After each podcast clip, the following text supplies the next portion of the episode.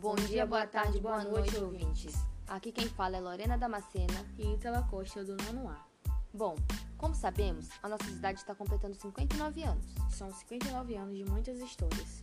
Os primeiros moradores da região em que surgiu a cidade de Darimeira, pelos idos de 1744 e 1799, foram o sargento Mor Raimundo Gonçalves da Costa e André Rocha Pinto, que em busca de zonas auríferas exploravam as regiões banhadas pelos rios Gongogi e Novo.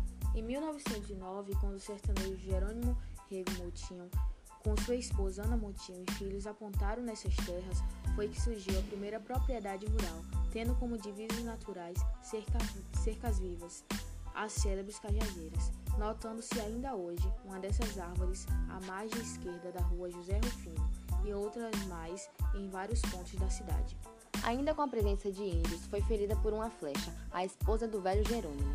Ainda ferida, ela, esposo e filhos fizeram prece a Nossa Senhora do Desterro, dizendo que se ela afugentasse os índios, ele daria terras para construir uma capela e para a população construir casas. Em cumprimento à promessa feita, fez a capela em honra à santa implorada, sendo o celebrante da primeira missa o padre Supério Gomes.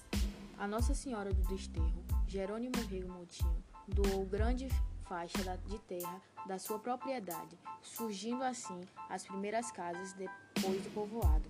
Essa história foi contada por uma moradora bem antiga. E se é verdade, eu não sei. E você, o que acha?